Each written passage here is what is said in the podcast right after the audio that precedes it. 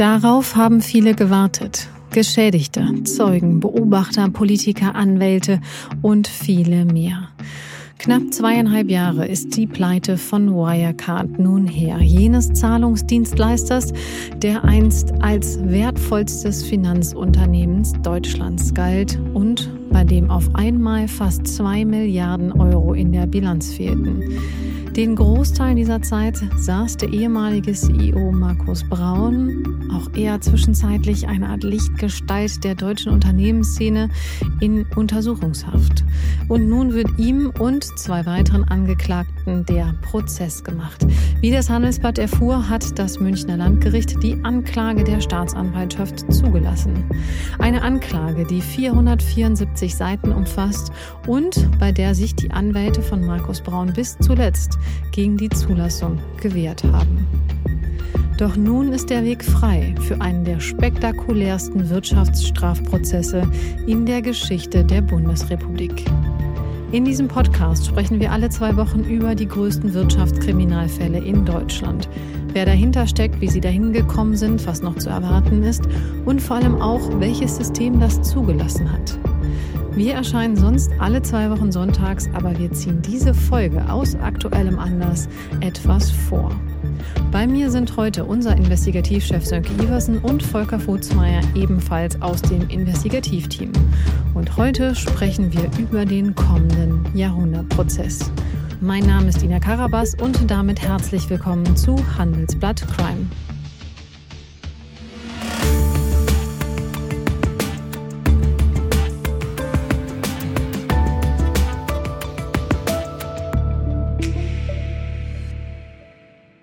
Hallo Volker, hallo Sönke. Hallo Ina.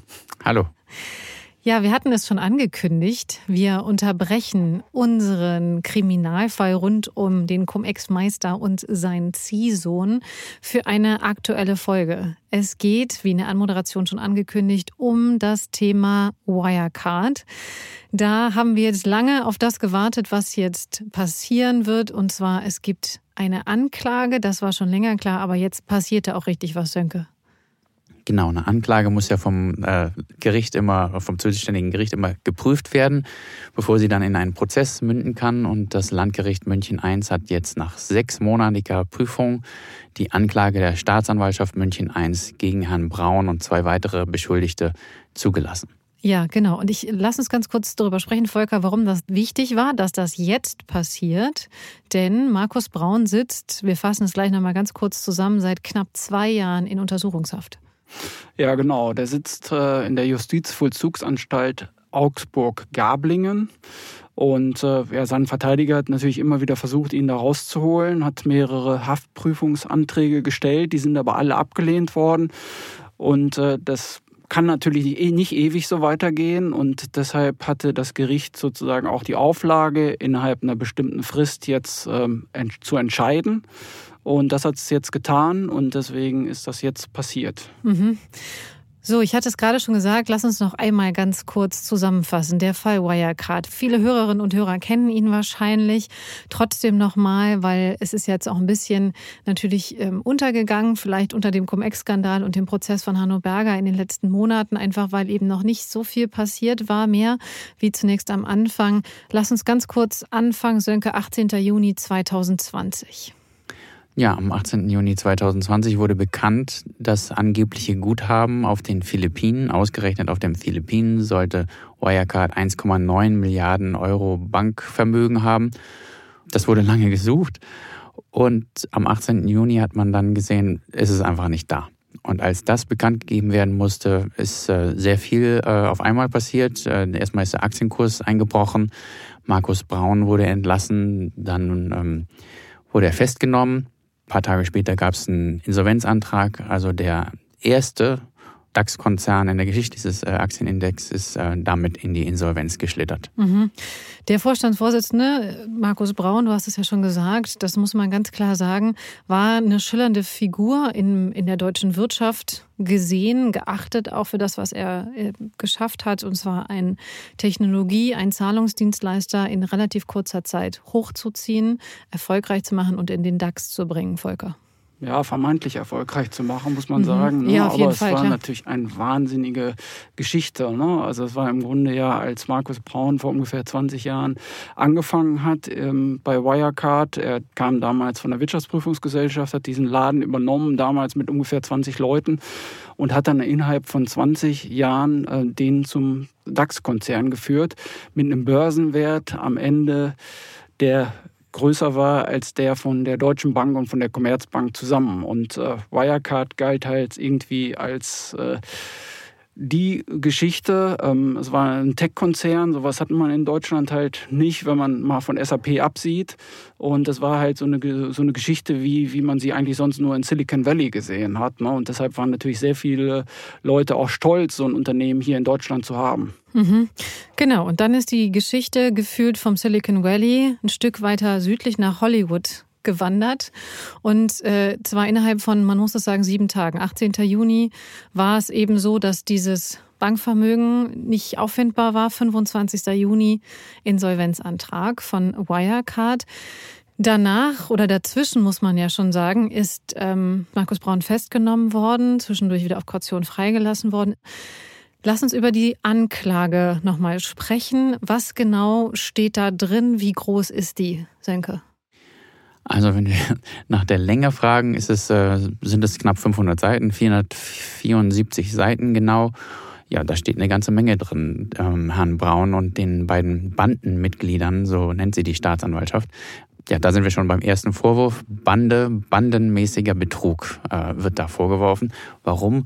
Weil sich nicht halt eine Einzelperson äh, da äh, verschworen hat gegen das Unternehmen, sondern eine Gruppe, einer Bande sich zusammengefunden hat, um die Anleger praktisch zu betrügen, den Kapitalmarkt zu betrügen, ähm, die Investoren zu betrügen, sich selbst zu bereichern um, um viele, viele hundert Millionen Euro.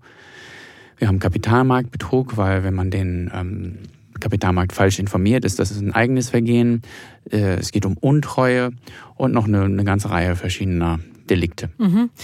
Volker, die Bande, von der die Staatsanwaltschaft da spricht, haben wir da noch ein paar Namen, wer da dazu gehört? Ja, es gibt natürlich viele Beschuldigte, insgesamt ungefähr 25 Beschuldigte. Jetzt in dieser ersten Runde sind erstmal drei Leute angeklagt. Und zwar sind das ähm, Markus Braun, der langjährige CEO, daneben noch der Statthalter Wirecards in Dubai, der heißt Oliver Bellenhaus und dann noch der ehemalige Chefbuchhalter Stefan von Erfa. Also das sind die drei, die jetzt vor Gericht gestellt werden sollen und sich da in diesem Strafprozess verantworten müssen. Mhm. Über Oliver Bellenhaus haben wir auch schon mal eine eigene Handelsbad Crime Folge gemacht. Das heißt, wer sich da eben über diesen Dubai-Stadthalter noch genau informieren möchte, kann das gerne in dieser Folge tun. Kann ich auch nur empfehlen. Wahnsinnig spannend. Er war ja auch tatsächlich dann im Endeffekt einer derjenigen, die erzählt haben, was tatsächlich passiert ist. Wir kommen nun von der Anklage zu dem, was darin überraschend ist, denn ja, diese Anklage, die natürlich die Anwälte von Braun versucht haben abzulehnen. Volker, wie haben Sie sie genannt? Ja, Sie bezeichnen sie als falsch. Sie werfen der Staatsanwaltschaft vor, ähm, nicht richtig den Sachverhalt ausermittelt zu haben. Sie wehren sich gegen die These, dass es das sogenannte Drittpartnergeschäft nicht gegeben habe. Und sie werfen dem Kronzeugen Oliver Bellenhaus vor, gelogen zu haben. Mhm. Ne? Also der Bellenhaus, dem kommt halt eine besondere Rolle zu.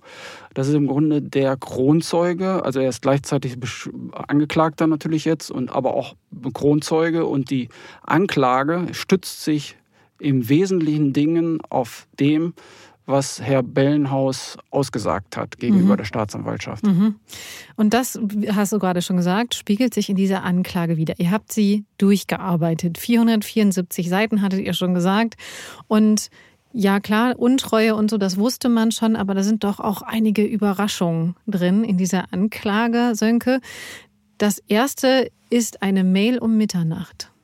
Ja, das passt fast wieder zu Hollywood. Ne? Also es ist tatsächlich so, dass da unheimlich viele Details drin sind. Wir berichten ja jetzt schon seit ein paar Jahren über Wirecard und ähm, auch sehr detailreich. Aber wie du sagst, es gibt tatsächlich Überraschungen. Diese Mitternachtsmail, Wir haben die dann auch nochmal nachgelesen. Ne? Wir haben die natürlich nicht aus der Anklage rausgenommen, sondern haben sie dann äh, gefunden. Wir haben ja einen ganzen Datenbestand, den wir analysieren konnten. Also es geht um April 2020 ist das. Ne? Sechs Monate zuvor hatte Wirecard eine Sonderuntersuchung, einen Sonderprüfbericht äh, in Auftrag gegeben, weil einfach die, die Anschuldigungen gegen das Unternehmen immer schärfer wurden und ja, es ist immer unklarer wurde, ähm, was davon jetzt stimmt und was nicht und ob, es wahr ist, was das Unternehmen behauptet und dass sie halt so, so super erfolgreich sind und dass dieses Asien oder dieses Drittpartnergeschäft, das halt aus Dubai ausgerechnet herausgesteuert wurde, dass das alles äh, legit ist, wie, wie die äh, Herr Braun sagen würde. Also ehrlich und, und korrekt. Es gab also diesen Sonderprüfbericht mhm. in Auftrag gegeben von Wirecard und der Auftrag ging an KPMG. Und die haben dann sechs Monate lang geprüft. Und dann haben sie den Aufsichtsrat darüber informiert, dass sie leider nicht viel herausfinden haben können, weil sie nämlich kaum Zugang zu Dokumenten hatten. Sie konnten zum Beispiel gar nicht feststellen, ob die Dokumente authentisch sind, mhm. was auch wiederum daran lag, dass diese, diese angeblichen Drittpartner einfach nicht kooperiert haben. Mhm. Und dann haben sie im April den Herrn Thomas Eichelmann, das ist der Aufsichtsratsvorsitzende oder war mhm. der Aufsichtsratsvorsitzende von Wirecard, darüber informiert, dass es da erhebliche Zweifel gibt. Mhm. Jetzt muss man an der Stelle auch noch mal kurz einwerfen. Also KPMG hat relativ deutlich, auch darüber hatten wir eine Folge in ihrer Sonderprüfung in dem Bericht gesagt, dass das schon auch erkenntlich gewesen ist. Also auch vielleicht vorher hätte erkenntlich sein können, dass da Dokumente, sagen wir mal, mangelhaft sind etwas. Ja, wir sind natürlich in der Rückschau jetzt. Wir haben über diesen KPMG-Bericht, nachdem er dann veröffentlicht wurde, schon sehr, sehr ausführlich berichtet. Was wir jetzt wissen, ist halt, wie das intern abging damals im April mhm. äh, 2019. Da hat also KPMG dem, dem Aufsichtsrat mitgeteilt, so ist das, ne? wir können eigentlich gar nichts sagen. Jedenfalls können wir die Vorwürfe nicht ausräumen, weil wir die Unterlagen dazu gar nicht haben. Mhm. Und dann hat abends, also nachts, Herr Eichelmann. Relativ genau um zwei Minuten vor Mitternacht. Zwei Minuten und drei Sekunden vor Mitternacht, genau. Äh, eine E-Mail geschrieben an Herrn Braun, an die anderen Vorstände, also Masalek äh, ist uns ja allen geläufig der flüchtige mhm. Asienvorstand von Wirecard, an die gesamten anderen Aufsichtsräte und noch ein paar Anwälte waren da einkopiert. Und da sagte er so, liebe alle, so wie man heute die Mails beginnt, wir haben hier ein Problem. Ähm, KPMG hat uns heute äh, darüber informiert, dann haben wir getagt und wir sind der Meinung, dass wir unverzüglich eine sogenannte Ad-Hoc Mitteilung mhm. machen müssen. Ad Dazu sind Unternehmen verpflichtet, genau, genau, wenn es aktienrelevante Nachrichten gibt, die auch so, sofort zu veröffentlichen. Genau, ad hoc, ein äh, lateinischer Begriff für sofort. Mhm. Das ist eine sogenannte Börsenpflichtmitteilung und da muss dann drinstehen, nach Meinung des Aufsichtsrats, ähm, dass leider die Vorwürfe nicht haben ausgeräumt werden können. Und das schreibt der Herr Eichelmann also in dieser Runde um zwei Minuten vor Mitternacht. Mhm. Und Sie haben sie aber dann nicht veröffentlicht.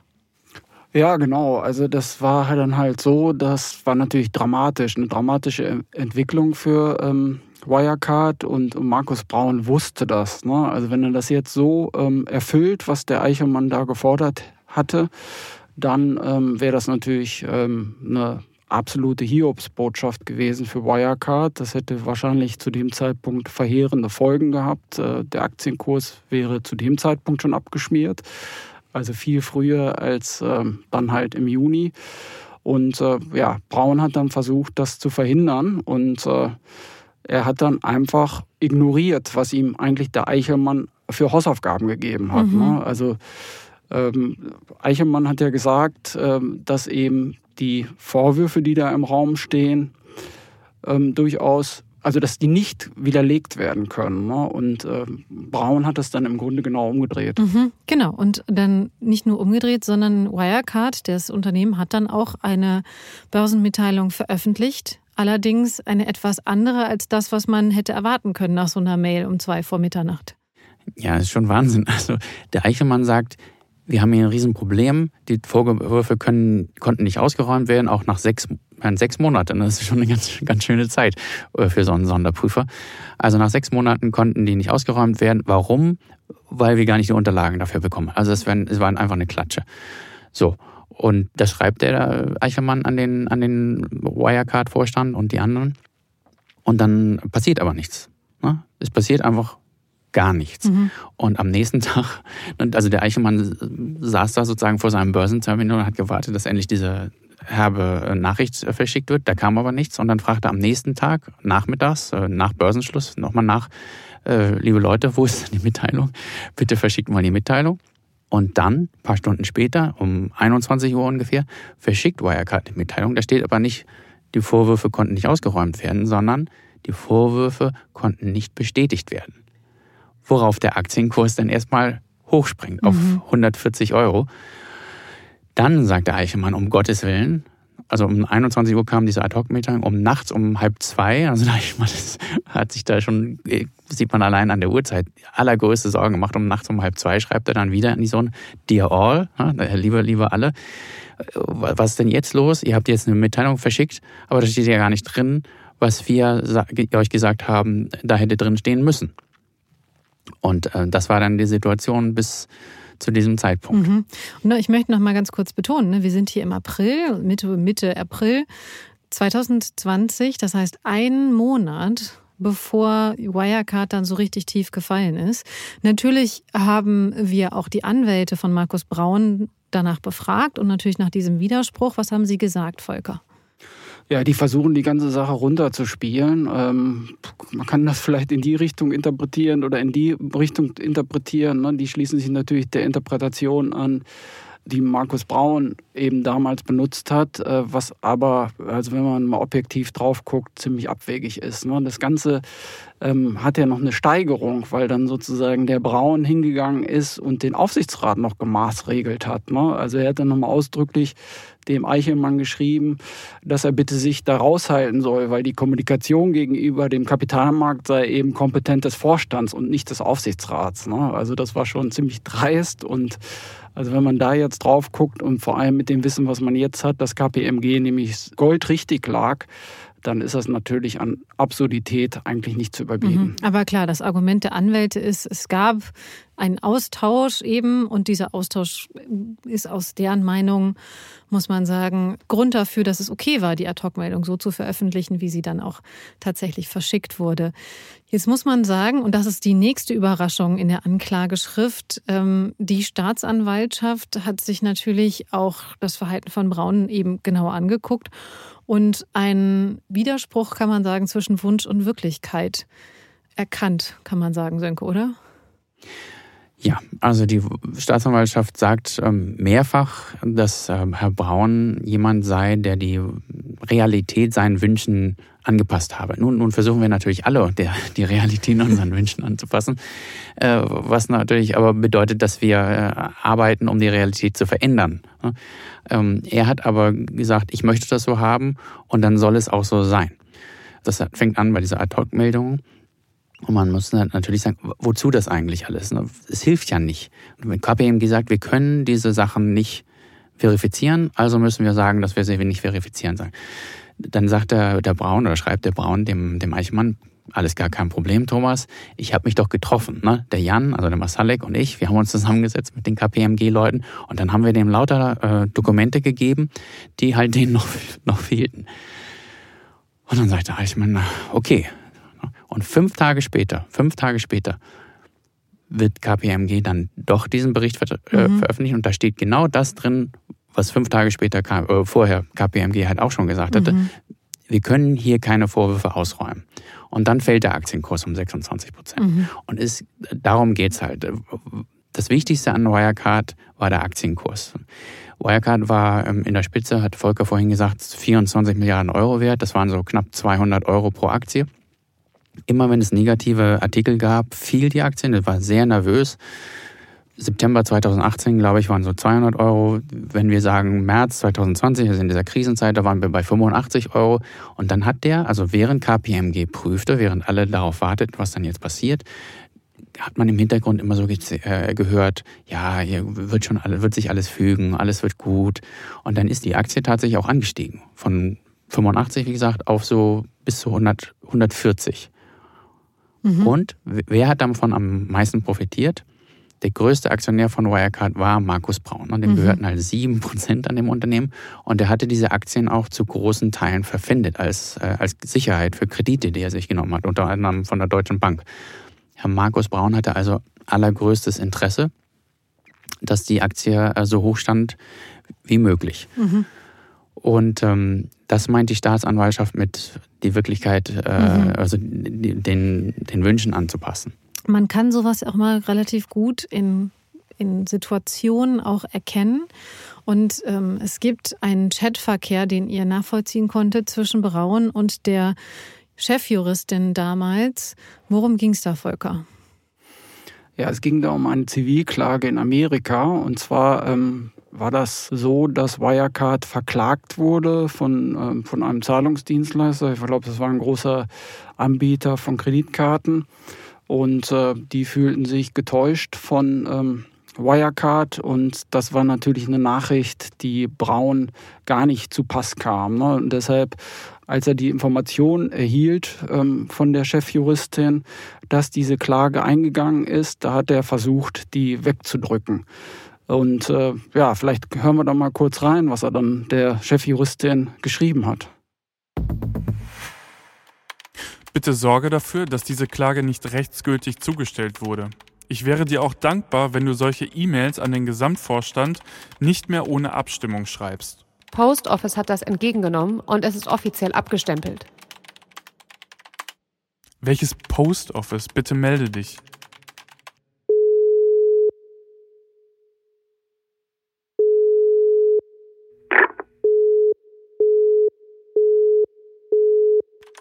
Tut mir leid, aber es hat etwas mit dämlich zu tun und dass du mir auflegst, macht das nicht besser. Ich tue, was ich kann. Beleidigungen sind keine Form der Motivation.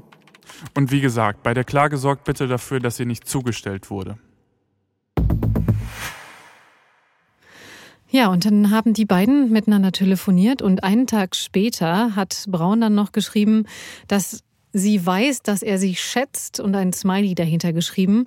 Und äh, sie solle doch bitte auch schauen, ob es nicht doch kreative Lösungen gibt, dass es nicht angenommen wurde, dass es zum Beispiel kein Mitarbeiter war, der keine Berechtigung, den Stempel zu geben hatte. Das klingt, um ehrlich zu sein, alles ein bisschen krude. Und man muss sagen, in der Anklageschrift gibt es noch mehr solche Hinweise, dass Braun immer wieder versucht hat, sagen wir mal, mit seinen Wünschen durchzukommen. Und ähm, gibt es auch noch einen Zeugen, der von einem Termin bei Braun berichtet, in dem es um das Thema Zahlen ging. Und zwar beschreibt das der ehemalige Chefbuchhalter von Erfa. Erzähl doch mal, worum es da ging, Sönke. Ja, es ging bei, bei Wirecard immer darum, die Zahlen möglichst so hinzudrehen oder halt die besten Zahlen zu präsentieren, die man präsentieren konnte. Und Braun hatte da ein klares Ziel, immer, ich glaube, 30. 30 und 30. Also 30 Prozent mehr Gewinn, 30 Prozent mehr Umsatz. Und zwar jedes Jahr. Was natürlich immer schwieriger wird, wenn, wenn man dann mal in die Hunderten von Millionen geht, weil 30 Prozent von 500 Millionen, ne, das sind ja gleich 150 mhm. Millionen, die muss man irgendwo herkriegen. Und dann berichtet also der Mitangeklagte, äh, der Chefbuchhalter, dass es da Treffen gab und dann hat er gesagt, hier sind die Zahlen und dann habe Herr Braun einfach gesagt, ja, der Jan, der hat dann noch ein paar Geschäfte abgeschlossen. Also Jan ist immer Jan Masalek.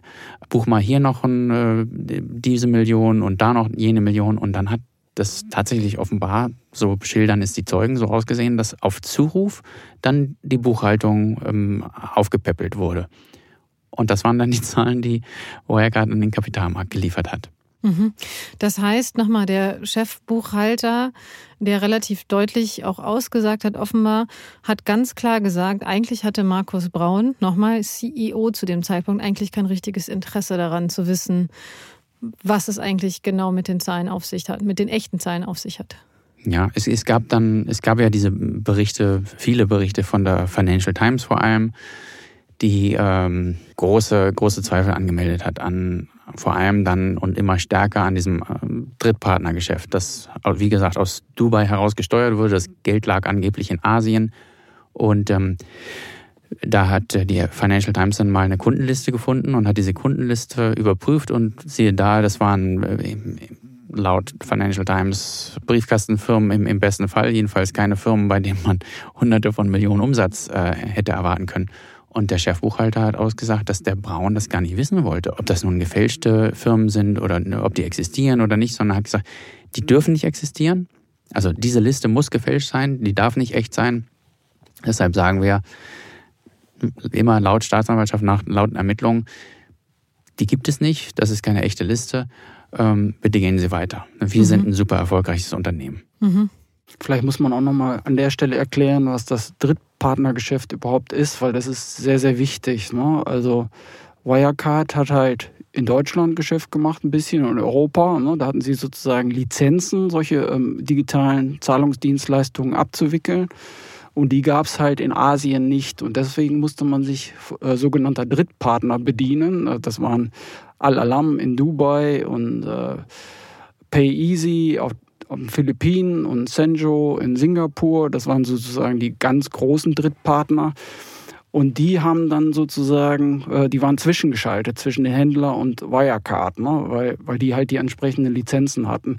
Und die Provisionen, die die Händler an die Drittpartner geleistet haben, die sind dann weitergeflossen an Wirecard. Ähm, und die haben natürlich einen gewaltigen Anteil am Umsatz gehabt, vor allem dieses Dubai-Geschäft. Und das waren im Grunde die Gewinnbringer überhaupt. Ne? Also der Löwenanteil des Gewinns stammte aus diesem Geschäft. Mhm.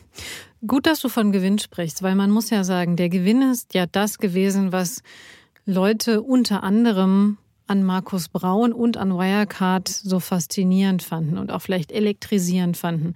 Ich muss ja sagen, dass auch damals wirklich auch viele Privatanleger in Wirecard investiert haben, weil sie eben dieser Geschichte getraut haben rund um Markus Braun und dem Tech-Wunderkind vielleicht ähm, zu der Zeit, wo man gedacht hat, okay, der schafft es wirklich, ein, ja, einen internationalen Zahlungsdienstleister von internationalem Ausmaß zu schaffen. Aber irgendwie muss man ja sagen, auch die Investoren, also auch große Konzerne, haben dieses Bild geglaubt. Ja, alle haben das geglaubt. Also große Investoren, kleine Investoren, deutsche Investoren, ausländische Investoren, amerikanische japanische institutionelle Großanleger, Fonds, ähm, Analysehäuser auch. Ganz berühmt ist ja die ähm, Analystin der Commerzbank äh, gewesen, die allergrößtes Vertrauen in die ähm, Wirecard-Führung ähm, bekundet hat, sich sogar lustig gemacht hat über Journalisten, die Zweifel angemeldet haben an Wirecard und dem Zahlenwerk. Also die, der Glaube an Wirecard war wirklich ungeheuer groß. Und wir haben das auch an unserer eigenen Berichterstattung gemerkt übrigens. Immer wenn wir mal was Negatives geschrieben haben, hatten wir sofort auf mhm. Twitter und anderen Kanälen ja praktisch Hasstiraden von, von Anlegern, die sagten, äh, ihr wollt doch nur unser, äh, das ist typisch deutscher Journalismus, ihr wollt hier was klein machen, was groß werden könnte und so weiter. Also ähm, Wirecard war auch so eine Art Glaubensgemeinschaft. Mhm. So kam mir das immer vor. Ja, ich glaube, das kann man ja auch rückblickend tatsächlich sagen. Das war eine Glaubensgemeinschaft vielleicht.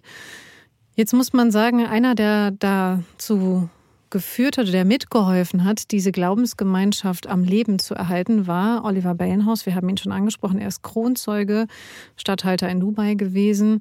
Da streiten sich jetzt natürlich die Anwälte. In der Anklage, habt ihr auch schon gesagt, stützt, also die Staatsanwaltschaft stützt sich stark auf Bellenhaus und Vielleicht, Volker, sagen wir einmal ganz kurz, was der Anwalt von Bellenhaus wirklich nochmal explizit betont hat, auch gegenüber dem Handelsblatt.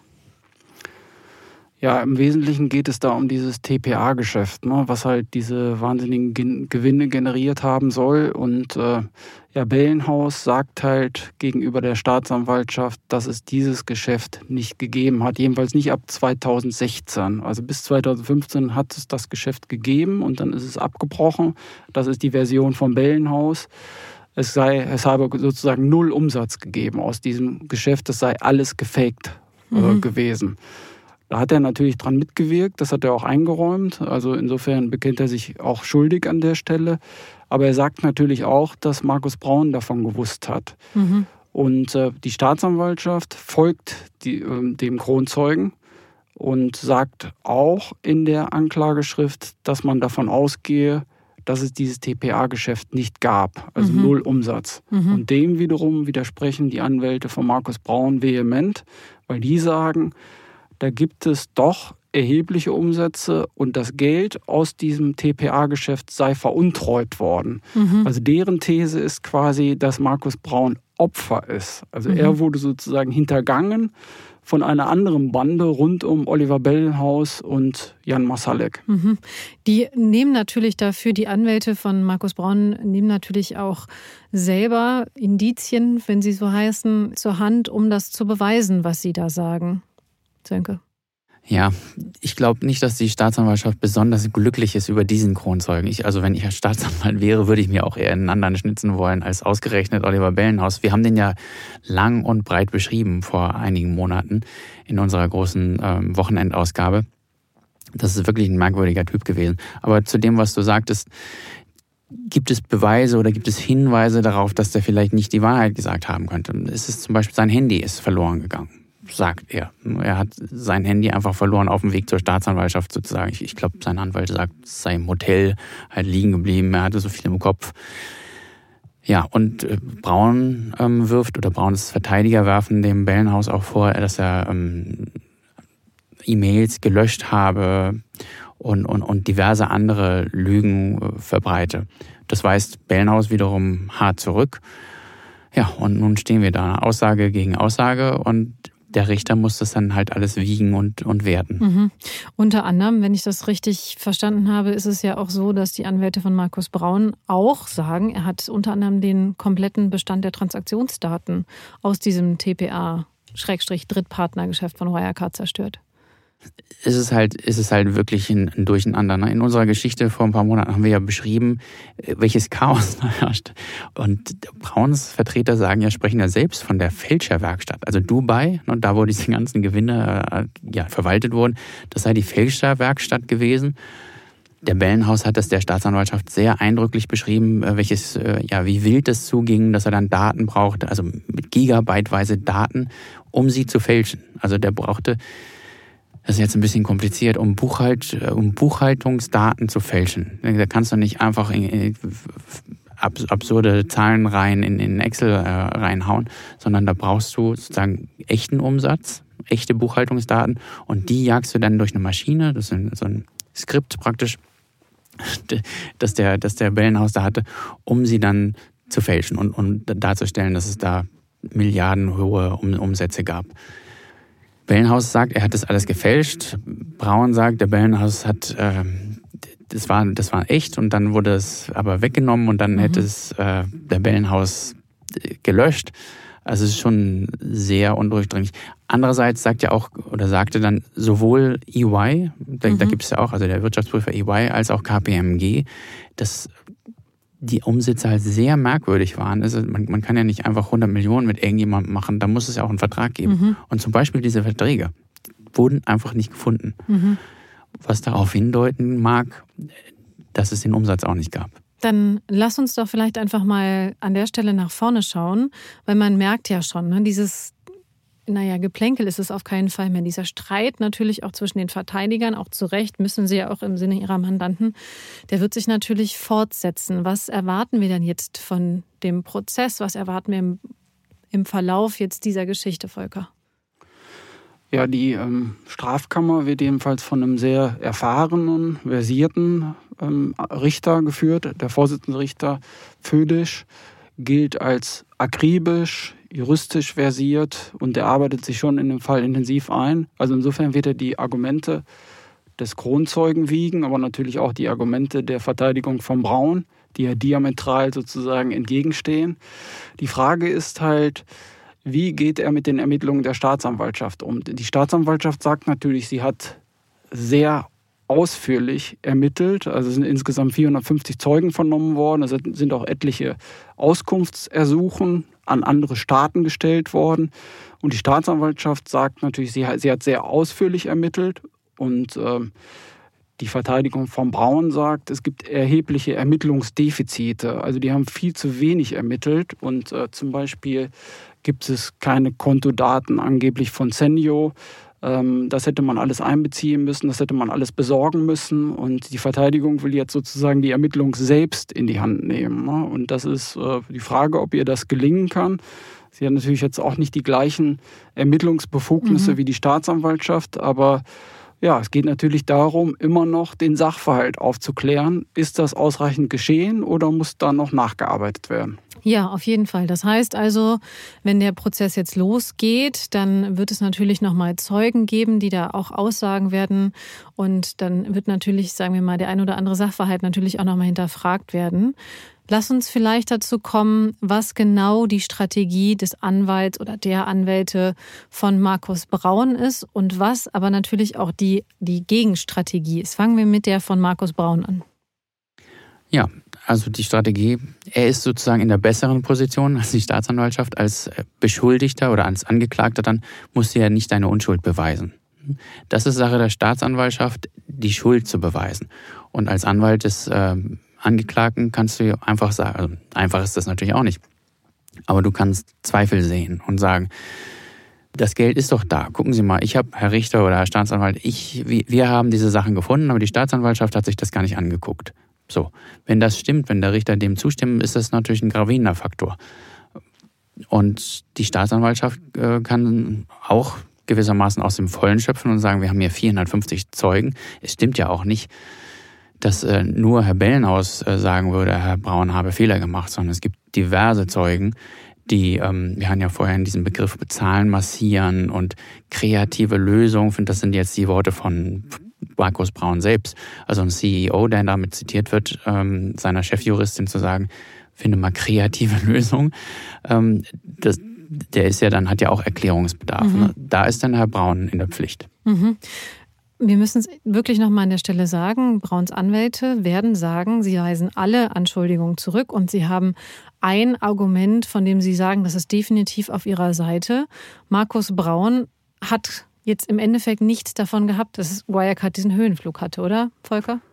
Nee, im Gegenteil. Ne? Sönke hat es eben schon angesprochen. Ähm, Markus Braun war ja der größte Einzelaktionär, den Wirecard überhaupt hatte, mit äh, 7% äh, Anteil. Und äh, ja, klar, wenn Wirecard nichts mehr wert ist, dann sind auch diese Anteile nichts mehr wert. Ne? Das ist äh, in der Natur der Sache. Und insofern hat das Argument der Verteidigung schon einen Punkt. Ne? Wenn Wirecard abstürzt, stürzt auch das Vermögen von Markus Braun ab. Und der war ja mal Multimilliardär und davon ist er natürlich heute weit entfernt. Mhm. Nichtsdestotrotz muss man sagen, Anteile an Aktien, besonders wenn sie Dividende auszahlen, dann ist es natürlich auch schon so, dass man trotzdem davon profitieren kann. Und das hat Markus Braun ja auch.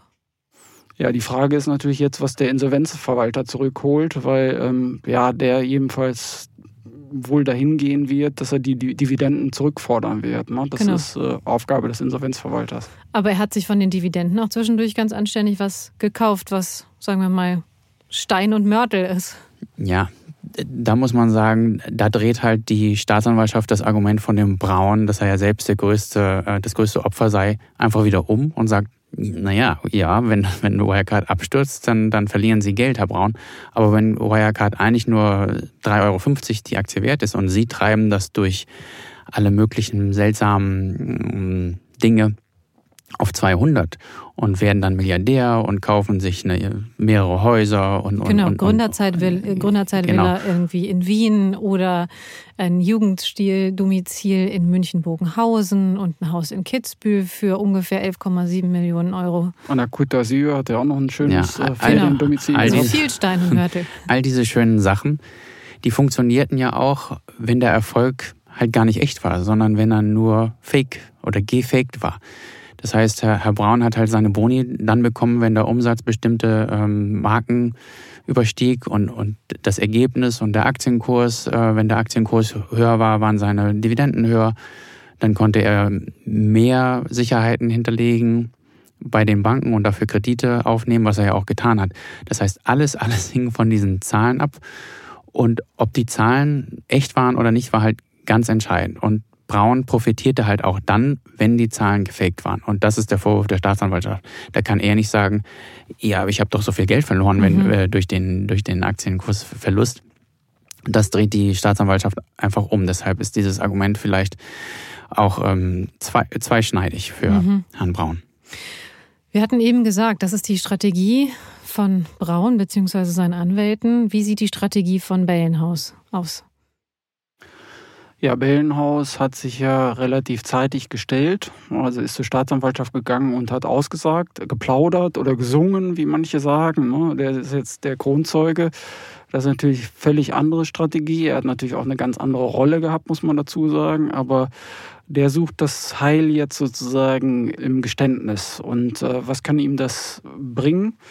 Ähm, das kann ihm natürlich eine Strafmilderung bringen. Ne? Das ist halt oft so, dass äh, Leute, die geständig sind und zur Aufklärung beitragen, so wie Herr Bellenhaus, dass die dann am Ende zumindest ein Stück weit belohnt werden, ähm, wenn es um das Strafmaß geht. Ne? Und äh, klar, wir können jetzt alle nicht in die Zukunft gucken, wir wissen nicht, wie viele Jahre Haft da verhängt werden, aber ähm, man kann schon davon ausgehen, dass das Herr Bellenhaus da einen Abschlag bekommt ne, für das, was er sozusagen jetzt als Aufklärung geleistet hat. Mhm.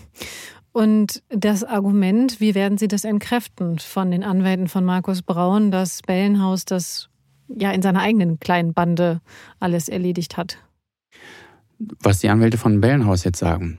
Durch die Bellenhaus sagt er, das haben wir auch schon zitiert, er sagt, ja, ich bin schuldig. Ich bin da, ich bin da reingewachsen. Ich, der, der ist ja genauso lang bei Wirecard wie ähm, Markus Braun selbst. Also 2002 ungefähr, glaube ich, hat er angefangen. Ist dann sehr schnell aufgestiegen, ist zur Wirecard Bank gewechselt, dann nach Dubai gegangen und hat da dann auch ein Näheverhältnis mit dem Jan Masalek gehabt, dem sozusagen im Elefanten im Raum, aber der gar nicht im Raum ist, sondern halt in Russland und der eigentlich natürlich mit auf die Anklagebank gehört. Aber wenn wir jetzt bei Bellenhaus bleiben, der sagt, ja, ich habe gefälscht, ich bin schuldig. Allerdings habe ich auf Anweisung gehandelt. Mhm. Und mein Anweiser waren Jan mhm. Masalek und Markus Braun. Und wörtlich sagt er sogar, ich war der Idiot, der das alles unterschrieben hat. Mhm. Muss er das beweisen können oder muss ihm das Gegenteil bewiesen werden? Nee, wenn du geständig bist, dann kann die Staatsanwaltschaft sagen, Herr Richter, hier hören Sie dem, dem mhm. Angeklagten bitte gut zu und nennen Sie dann die Schuld. Ne? Und was jetzt ähm, das Strafmaß das haben, das haben wir ja tatsächlich im Cum-Ex-Prozess mhm. äh, gut sehen können, dass zu einer ähm, Strafmilderung halt zwei Sachen gehören. Die Tateinsicht mhm und die Rückzahlung, äh, Wiedergutmachung des Schadens. Das ist natürlich hier jetzt ganz völlig aus der Welt, weil wir allein ähm, mit drei Milliarden Schaden bei den Investoren haben und noch, noch mal zehnmal so viel ungefähr mhm. oder achtmal so viel bei den Aktionären. Also da besteht praktisch gar keine Möglichkeit, den Schaden zu mildern. Bei Braun allerdings haben wir ja auch keine Tateinsicht. Mhm. Also das ist ein, also schon ein faszinierender Prozess. Wir haben zwei Menschen, die beide völlig das Gegenteil sagen. Ich, der eine sagt, bin schuldig, zusammen mit dem anderen da. Und der andere sagt, nee, ich habe ja gar nichts getan. Das war der ganz allein. Beide sitzen seit zwei Jahren, seit mehr als zwei Jahren ja jetzt schon in Untersuchungshaft, was ja auch wieder eine Aussage an sich ist. Ne? Also mhm. zwei Jahre, das heißt ja eine Bewährungsstrafe sozusagen, wenn die auf Bewährung, dann müssten die ja, dann würden die ja entschädigt werden mhm. ähm, am Ende des Tages. Also ähm, wir stehen da wirklich vor einer großen, großen Sache. Mhm. Bevor es um die Strafbemessung geht, muss ja der Prozess erstmal anfangen. Wann geht es denn da los? Ja, wir gehen jetzt davon aus, ähm, dass das äh, sehr bald geschehen wird. Also wir haben natürlich auch mit vielen Leuten, die da beteiligt sind, gesprochen und alle sagen, dass wir eigentlich davon ausgehen können, dass es Anfang 2023 mhm. startet. Also eher im Januar oder Q1? Wahrscheinlich kurz nach Jahreswechsel. Mhm. Ja, da bin ich auf jeden Fall sehr gespannt, was da passieren wird.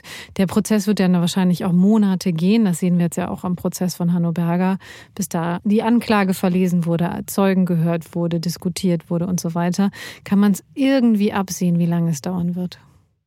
Oh Gott, also bei 450 Zeugen, die werden sicher nicht alle geladen. Aber die Größe des Prozesses, die, die Zahl der Zeugen, die Höhe des Schadens, das öffentliche Interesse an dem, das macht es sicherlich ähm, wahrscheinlich, dass das eine sehr lange Veranstaltung werden wird. Das kann gut das ganze Jahr dauern. Mhm. Vielleicht auch länger. Ne? Also im Dieselverfahren haben wir es gesehen, da gibt es da gibt's Hauptverhandlungen mit 180 Verhandlungstagen. Mhm. Ja, wir sind sehr gespannt. Wir schauen natürlich genau hin und machen an dieser Stelle einen Punkt für diese Folge von Handelsblatt Crime. Danke euch beiden. Danke dir. Und damit sind wir am Ende dieser Folge von Handelsblatt Crime. Wenn Sie diesen Podcast unterstützen möchten, dann freuen wir uns natürlich über eine Bewertung auf der Podcast-Plattform Ihres Vertrauens. Wir freuen uns auch immer sehr über Feedback und natürlich Kritik oder Lob. Das ist alles für uns hilfreich. Schicken Sie uns dazu gerne eine Mail an crime.handelsblatt.com oder schicken Sie uns auch gerne eine Sprachnachricht oder Nachricht an 01523 8099427. Die Nummer finden Sie auch nochmal in den Show Notes. Danke auch an Florian Högerle für die Produktion dieses Podcasts und Ihnen ganz herzlichen Dank fürs Zuhören und bis zum nächsten Mal.